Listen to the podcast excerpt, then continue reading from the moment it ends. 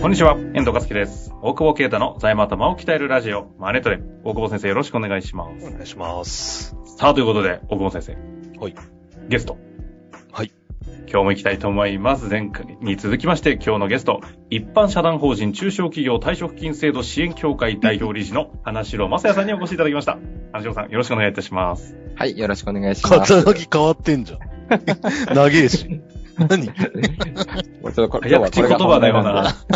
中小企業退職金制度支援協会。これ略して中、わ略して中退協って言うんですよ。それ分かる人しか分かんないから。みんな知ってんのか、中あすいません知ってんのか。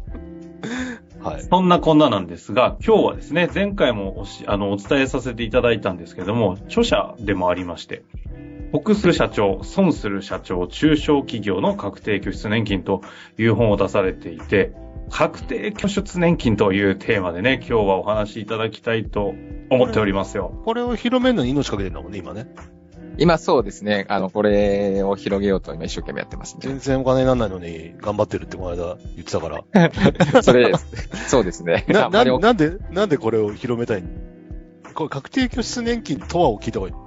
あの、大久保そうですね。そこはまず、大久保先生知ってるとは思いますけど、リスナーの私のためにも知ってるさっき、さっき、さっき本読んだから知ってる。ありがとうございます。はい確定拠出年金ってですね、あの、多分皆さん、イデコっていうのは聞き覚えあると思うんですけども、はいイデコって個人型確定拠出年金とうん。言いまして、まあ、あの、給与から、給与じゃなくてもいいですけども、自分の、えー、お金で、こう、確定拠出年金っていうのを拠出していくという制度で、まあ、これ所得控除って言って、所得税住民税が控除されて、税制優遇がありますよっていう制度です。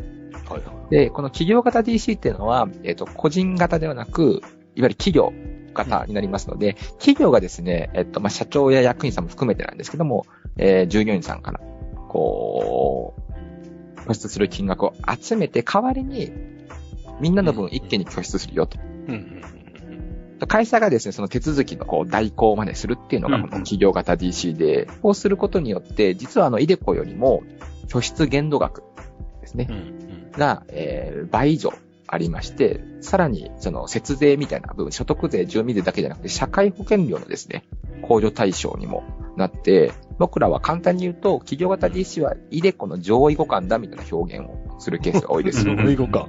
要するに、イデコの場合は自分でやるから、えー自分でやって、確定申告、年末調整で、そうです、そうです。あの、所得控除受けるけど、そもそももらってる給料が少ない前提で、少ないというか、なんてね30万もらってて2万積み出したら28万の人と課税が同じ、課税もほぼ同じそうですだよっていう。そうです。いこおっしゃるとりですね。とだよね。ああ、はい考えたことない。そ、そっか。とてもわかりやすい解説いただきまして、ありがとうございます。ありがとうございます。か読んだから本、これ。これ分かりやすいから買って。高いんだよ、でもこれ、1000 1800円もする。なんか、あの、あの出版会社の方が、あの、インフレが起きてるからって言ってましたね。でもね、1800円ぐらい取り戻せるから。ぜひ。あ、そうですね。はい。あので、すごい、あのー特に税理士の方々にはすごい、あの、評判が良くてですね、わかりやすい部分ですね。わかりやすい。こう、今まで、あのー制度とか法律の話が、ばっかりの本が多かったんですけども、うん。今回、この D 確定拠出年金を使って、中小企業の経営課題をどう解決するかとか、実際に導入したお客さんの生の声みたいなのをですね、入れていて、なんかそれが非常にこう分かりやすいというすごい自分の本褒めるな。な いやいや、僕が言ってるわけじゃないです。人が言ってた話なんで。えちなみに、ちょっっとし、ものすごい質素人質問なんですけど、僕はあの、昔上場企業に入社したことがあって、当時はい確定拠出年金って、新卒になると、なんかいきなりセミナーが始まって、401系だ、どうだこうだで、気づいたら入ってた。はい。でその後に中小企業の世界に移ったら、一切確定拠出年金という言葉を聞くことがなくなったんですけど、はい。あの、確定拠出年金って今、どのぐらい一般化されてる言葉なのかとか、どれだけみんなが入ってるものとかも全然わからんのですが、えっと、一応ですね、2年前のデータなんですけども、えー、今750万人ぐらいがですね、確定拠出年金っていうものに加入してまして、お。ざっくり言うと、サラリーマンの4人に1人ぐらいは入ってるっていうのが、そうなんですね。上上場企業で働いてる人の方が割合的に多いからってこと？あ、多いですね。そうですね。ほとんど大企業と上場企業の方。が企業型 DC に入ってるという状況で、ただ、えっと、入ってるだけで、あの、何も知らないって方の方が多いですね。うんああで、これ何？その、節税はいいけど別に大した話じゃないじゃん。それだけ聞くと。その、はいはい。弊社話かもしれないけど、これ言い方はいは それぞれだけど、はいはいただまあ、なんか命かけてまで広めなきゃいけない理由は何なんだよ。そそういう意味でいくとですね、あの、これあの、今、その社長と役員さんの退職金を全額損金参入で準備できる、なるほど。ほぼ唯一の制度なんですね。全損でっていうので、まあ保険も今ほとんど使えなくなってますし、うんで、しかもですね、まあこの税税制優遇も大きい中で、まあ、要は後ろで投資信託が動くわけですよね。だからうん、言い方を変えると、経費計上で投資信託を変えるようなツールなんですね。なるほど。なるほど。で、例えば退職金をこう準備しようと思うと、内部留保から、えー支払うということで、こう内部留保を原資にしなくちゃいけないと思うんですね。うん仮に5000万円の退職金を準備しようと思うと、ざっくり税引き前で7500万円の利益を作って、うん2500万円法人税払って5000万円準備しとくよね。で、まあ基本的に退職金って借り入れできないので、うんほとんどの場合はですね。まあだから保険で、前まではね、ハンソンとかの保険でやってきて、まあ今ほとんどね、あの、一応、ん？なんか損金にはなるけど返礼率がめちゃくちゃ悪いもんね。そうですね。そんな損してもまで払う必要あんのかみたいな保険ばっかりだからそうそう。ま、まさに財務的に、どんどん微妙になってるっていう感じでして。だったら、まあね、この100%損金にならない方がうまく回ったりはするんだろうけど。そうそうそう。そうするとね、そのバランスの悪さは解消できないもんね、退職時のね。そうですね。うんで、この確定拠出年金を活用すると、まあ大体毎月5万5千円がこうマックスかけられるんですけども、うん仮にまあ25年間毎月5万5千円かけると1650万円積み立てることができます。で、これを仮にまあ S&P500 のまあ過去の実績ベースで、こう運用したと仮説で立てると、大体それで5000万円以上になるんですね。なんで、5000万円の退職金を作るのに、片や7500万円の税引き代利益が必要で、片や1650万円っていうので、だから、5800万ぐらい差が出ちゃうんですよね。時間軸と福利であ、そうです。運用してるからっていう。そうです。まあうんえ、ちょっと待ってください。い今の話は言葉、ん数字遊びじゃなくて、数値的なことですか？葉っぱ、あ葉っぱでも福利で回るとそんなもんじゃない？その話聞いて入んない選択肢なくないですか？ちょっと待ってください。入んねえやついねえよな、みたいな。おい、ちょっと待ってよ。今の営業トークだとしたらエグくないですか？だけどみんな知らないんです。でもだから俺とかが海外の保険でやってるようなあイメージでしょ？毎月はい、やって。そうです。だからあれ別に損金にならないし、まあ社員でそれやる人ってなかなかね、うんうん。いないから、そういう意味じゃ、確かにね。で、だから要するに、その、何？えっ、と、アーリーが解決したいのはあれですよね。その、年金そう2000万問題あを、そうです。なんとかしたいっていう。そうです。あすいません。ありがとうございます。そうそう。なんかすごい導いてもらった感がすごいんです。言わないから言ったみたいな感じで。いや、なんか、そう、メリットばっか押してきて、なんか、入りますってみんな言うかなと思ったけど、何のためにやってんのかな、なんか。そうです目の前でクロージングかかってるやついます。そうそうそうそう。いや、俺、それを聞いて結構ね、熱く語ってたのを聞いて、おお、そうかと思って。そうですね。確かにね、だって知らないしね、わかんない。特に社員なんか考えてないからね。そうなんですよ。で、なんか、あのーまあ、年金2000万問題を解決しようと思った時に、じゃあ社長の年金2000万問題にフォーカスするとですね、あの、ある生命保険会社のデータによるとですね、あの、社長の5人に1人は退職金が200万未満っていうデータがあってですね。いや、もうリアルだと思うよね。で、しかもですね、60%は2000万未満で、40%が1000万未満っていう状況なんです。うん。で、でもあれじゃない？現場でやってる感じだとなんか、結構リアルな、その、そうですね。ね、退職金だって1000万ぐらいしか取れてなないケースが多いよね。多いですね。やっぱ内部留保から準備しちゃうので、やっぱこうんう、年取れば取るほど経営判断って鈍くなっていって、結局利益が減少して内部留保が減っていっちゃうみたいな。まあだから、だから M&A だみたいな、ね、そうですね。財団とか、そうそういうあれでやってるけど、確かに自分でお金を用意しておくっていうことでしょ？そう、そうなるそうです退職金をね。で、しかもこれあの、差し押さえ禁止財産。そう、俺それ知らなかった。読んでてさ、それいいじゃんと思って。倒産しても大丈夫ってことですか？そうです大丈夫って言い方変だ。もう今日からかけようと思って。違うよ、めっちゃクロージングかかってるじゃないですか。先生。危ないから、ちょっと。どうなるかわかんないから。そうそうそう。だそれはちょっと安心。これ額は、額は5万5千までで、そうです。で、会社が負担しても、社員が負担しても、両方でもいいんだよね。うん、そうです、そうです。なのでうん、例えば会社は、えー、ゼロ負担で、従業員さんでやりたい人だけやるっていうのも可能ですし、ハイブリッドも可能ですね。うん。え、これその、その社員さんが辞めちゃった場合どうなるんですか？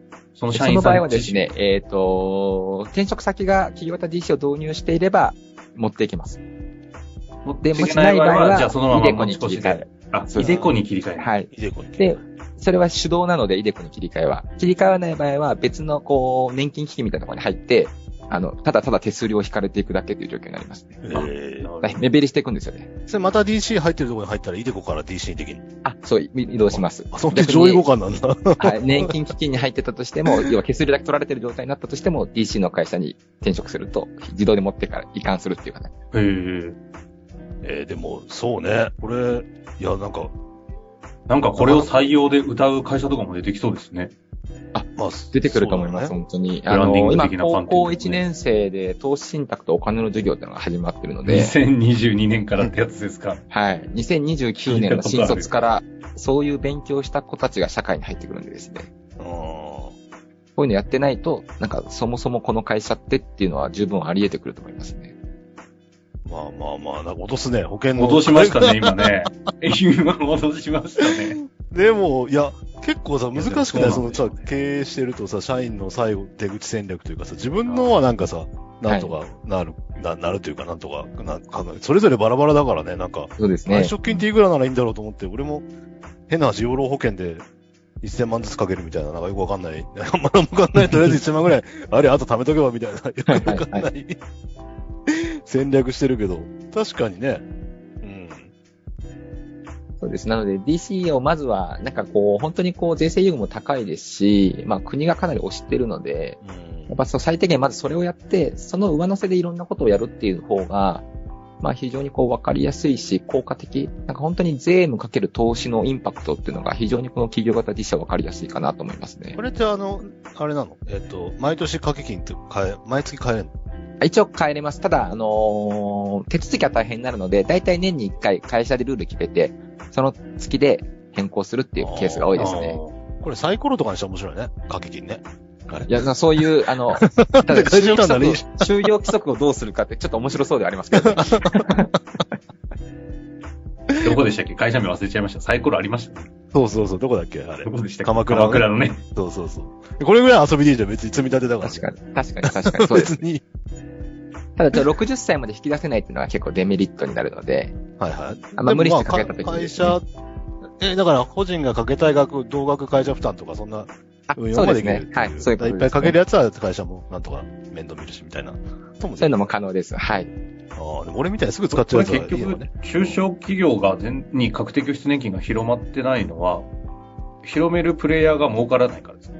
それもあります。あと、労務、税務、運用とか、そういった知識も必要で、結構プレイヤー側が、こう、のスキルも結構必要になってくるっていうところがあって、なかなかプレイヤー不足っていうのも一つあ、大きな原因だと思いますね。はい。え、でも、そうすると、ぜ逆に言うと、税理士の先生とかがリスナーの方でもしいらっしゃったら、この商品持ったら相当そうです。ですよね。ただ、あの、手続きが半年かかって、非常にこう、大変な。半年もかかるんですか？はい、そうなんですよ。なので結構皆さん手続きのところだけ心が折れて、ご支援するのを諦めるっていうケースも多くてそ。れだからそれはありにお願いするでしょあ、そうです、そうです。それで一般支援 法全部ありにお願いする。はい。そしたら、あの、手続きだけ我々がやらせていただくっていうような、そういう今、デイリーさんとパートナーを結びながら、今、中小企業に広めていってるっていう形ですね。なるほどね。じゃあ、一旦確定拠出年金と DX で困ったら、とりあえずアーリーに連絡すると。あ、うち あの、は、うちは仕事しないんかって。大久保先生、この番組何のためにやってるのか分かんなくなってます。DX はできる。フリーはうちで。MF はアーリーで。はいぜひぜひ。DC はアーリーで。はい、D、D の意思です。つまんないこと言ったな、あすいません。大丈夫です。今カットしておくので。すいません。ちょっともう、あの、ワンピースネタどっかで入れないかと一番最後でびっくりしたんだけど。絶対カットしないですけどね。え、まあそういうことで、今回ね、いろいろあのお話いただきましたが、詳しく知りたい方は、やっぱり書籍一旦読むと全容わかるって感じですかね。そうですね。ああの、はい。あの、書籍読んでいただくと概要が分かっていただけるんじゃないかなと思います。メルカリに出てるよ、ほんで。あ、もうメルカリでも結構です。なんでそういうポロッと、得する社長、損する社長、中小企業の確定拠出年金クロスメディアパブリッシングさんから出ておりますので、ぜひチェックしていただきたいと。なんか最後ありますか？ご紹介もしいことなんか、あの、すいません。突然なんですけど、なんか、場合によってはリスナーさんになんかプレゼントみたいなのも全然やらせていただくので。あ、はいじゃあそれもアーリーさんの方に ご連絡をいただいて。はいアーリーに連絡する。こっちは、質問、質問一つと、欲しいって書いてくれたら。番組そうですね何冊ぐらいご提供いただけじゃあ10ますか冊ぐらい。あはい。らららら。じゃあ、あの、ね質問と添えて、ぜひいただきましたら、あの、先着10名の方に、はいアーリーさんの方からお送りさせていただきますので、ぜひ、あの、じゅ住所もね、一緒はい、にそうですね。はい。添えて、お名前と住所と質問と本欲しいと。ということでね、お話しいただきましたが、またお二人いろいろと連携してそうですので、タイミングでぜひまた遊びに来ていただけたらなと、お待ちしています。お願いします。ぜひぜひよろしくお願いします。ということで終わりましょう。久保先生、花城さん、ありがとうございました。ありがありがとうございました。本日の番組はいかがでしたか？番組では大久保携帯の質問を受け付けておりますウェブ検索で「税理士カラーズと入力し検索結果に出てくるオフィシャルウェブサイトにアクセスその中のポッドキャストのバナーから質問フォームにご入力ください。またオフィシャルウェブサイトでは無料メルマガも配信中です。ぜひ遊びに来てくださいね。